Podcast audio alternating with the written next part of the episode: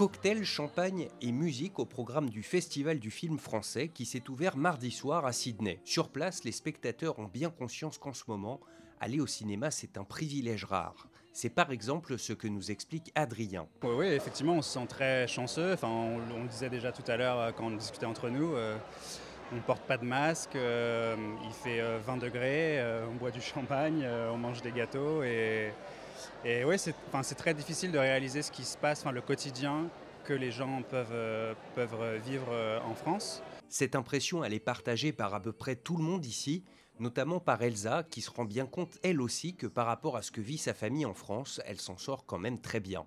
Euh, on se dit qu'on a beaucoup de chance de pouvoir vivre quasiment normalement en Australie et on pense beaucoup à nos proches en France qui n'ont pas cette chance malheureusement.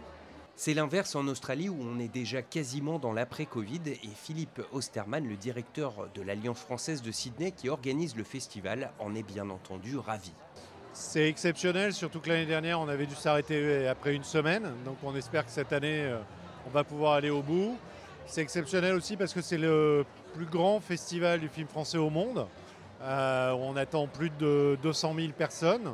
C'est d'autant plus formidable que cette année, une dizaine de films à l'affiche du festival vont être projetés en Australie en première mondiale, plusieurs mois avant leur sortie en France. À cause de la fermeture des salles de cinéma au public dans l'Hexagone, elle a été dans de nombreux cas repoussée. Beaucoup de films français ont été décalés et les sorties des films français ont été décalées. Donc on va voir la première mondiale en, sortie cinéma d'Aline, par exemple. Euh, le biopic de, euh, de Céline Dion par Valérie Lemercier. On va aussi avoir Delicious euh, autour de la gastronomie et c'est euh, effectivement magnifique pour nous. C'est aussi le cas du film Eiffel avec Romain Duris dans le rôle principal qui a ouvert le festival hier soir. En France, il ne sortira qu'au mois de mai.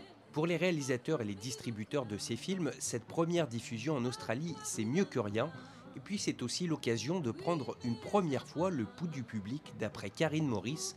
C'est l'attachée culturelle de l'ambassade de France. Elle a sélectionné les films qui sont présentés dans le cadre du festival. Là, ils ont une fenêtre, ils se disent bah, c'est super, il y a des gens qui vont pouvoir voir notre film et qui vont pouvoir l'apprécier. Donc je pense qu'ils sont aussi très contents. Parce que quand on fait des films, on le fait pour le partager et on le fait pour le public. On ne fait pas des films pour soi. Donc euh, pour eux, c'est une sorte de baromètre en fait. Les Australiens en tout cas sont friands de cinéma français, le succès du festival en témoigne. Clinton, qui assistait avec sa femme hier soir à l'ouverture du festival, nous explique pourquoi il aime tellement les films français. They're always a little bit quirky, a little bit different to anything Hollywood. We really prefer the European movies where they tell more of a story. Isn't always happy ending and like the French sense of humor. It's just a bit of fun. Yeah. Et puis si vous aussi ça vous intéresse d'aller au cinéma dans les semaines qui viennent, le Festival du film français en Australie, c'est jusqu'au 31 mars à Sydney, Melbourne et Canberra, mais il se poursuit également à des dates ultérieures à Perth, Brisbane, Byron Bay, Hobart, Adelaide, mais aussi Parramatta. Pour retrouver toute la programmation et toutes les dates, rendez-vous sur affrenchfilmfestival.org.